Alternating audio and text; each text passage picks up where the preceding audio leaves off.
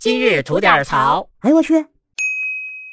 您好，我是不播新闻只吐槽的肖阳峰。不知道您有没有过去银行取钱，却被工作人员呢反复逼问你取钱的用途？哎，您对这种行为是已经习以为常了呢，还是不胜其烦呢？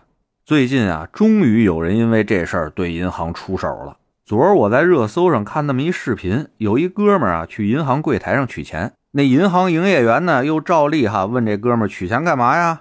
这哥们明显就不想跟他说，又不稀得为这么点事儿还编个瞎话，就拒绝了回答这营业员的问题。但没想到啊，这营业员没完没了，一再的追问，当时就把这哥们弄急了，直接跟那营业员说：“你也别问了，你把这钱啊给我取出来，把这卡给我注销，我不存你们银行了，行不行？”哎，没想到啊，人那营业员更有出手的。听这哥们问他行不行，他说不行。说你注销卡可以，但是必须有正当理由才能取钱，才能注销这卡。这话就属于火上浇油、诚心怄气玩了啊！把这哥们气的呀，问他行不取钱了，转账行不行？那营业员说转账那可以啊，没问题。这哥们说了，行，你现在就给我转账，把我所有的钱全转到我微信里边来，然后给我注销这卡，我打死也不在你们银行存钱了。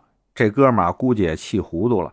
银行能负责往微信里转钱吗？这我还真不知道啊，我只知道是不是能用微信自己转钱啊？哎，反正啊，这哥们儿和营业员俩人在那儿矫情半天，最后都吵吵起来了，引得这一屋子人围观啊，还有不少人拿起手机拍了视频。俩人啊，正经是在银行里边吵吵了老半天，最后这哥们儿才愤愤的给走了。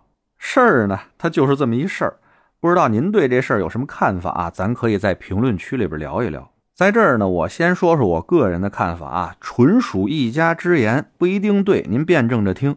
要我说呀，这就什么玩意儿啊？您就说啊，有人欠着您钱，您过去管他要账去，嘿，欠账的这位居然问您有没有什么正当理由，问你拿这钱想干嘛去？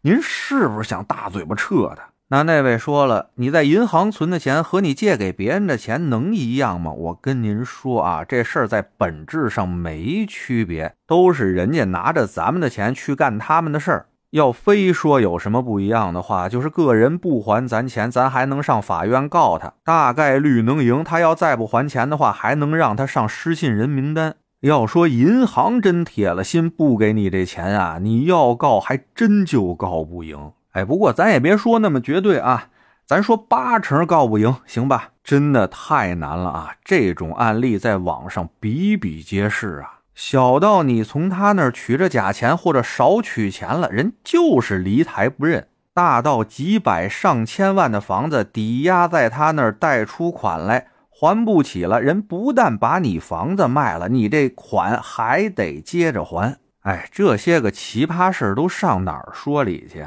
咱不说远了啊，话说回来，就这个问你取钱干嘛使这事儿，恕兄弟我才疏学浅啊，有没有哪位高人能告诉告诉我，就在这地球上还有哪个国家的其他银行能问出这种事儿来？如果您知道哪儿有哈，麻烦您告诉告诉我，我也长长见识。咱家这银行人说了啊，这么做也是迫不得已，为的是防止洗钱和诈骗事件的发生。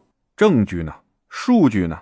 怎么能证明你们这么做以后，诈骗和洗钱被有效的制止了呢？而且了，不管你们想防什么，凭什么让我们储户让渡出自己的隐私权呢？而且你们问这种问题，到底是想听实话还是想听瞎话？万一人家取钱就是因为人没女朋友，就想把这钱取出来买一个超豪华版的塑料女友，行不行？违法不违法？不违法的话，人凭什么跟你们说？那如果想听瞎话，是个人过来取钱，就跟你们说，我把这钱取出来啊，存对面银行去，人对面银行给油给大米，行吗？哎，人真想取的话，就这么说呀，你们管得了吗？你们防得住什么？何必要坚持干这种脱了裤子放屁、多此一举的事儿呢？除了能暴露店大欺客的傲慢和无知以外，任何作用起不到啊！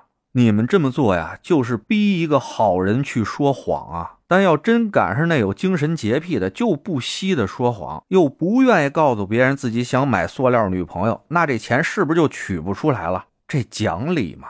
咱们的银行从业者呀，没事也上上网看看去吧。人民群众对各个银行各种下头的规定，那是苦之久矣啊！那外资银行早晚得进来，到时候面对他们那种服务和效率，请问各位又当如何应对呢？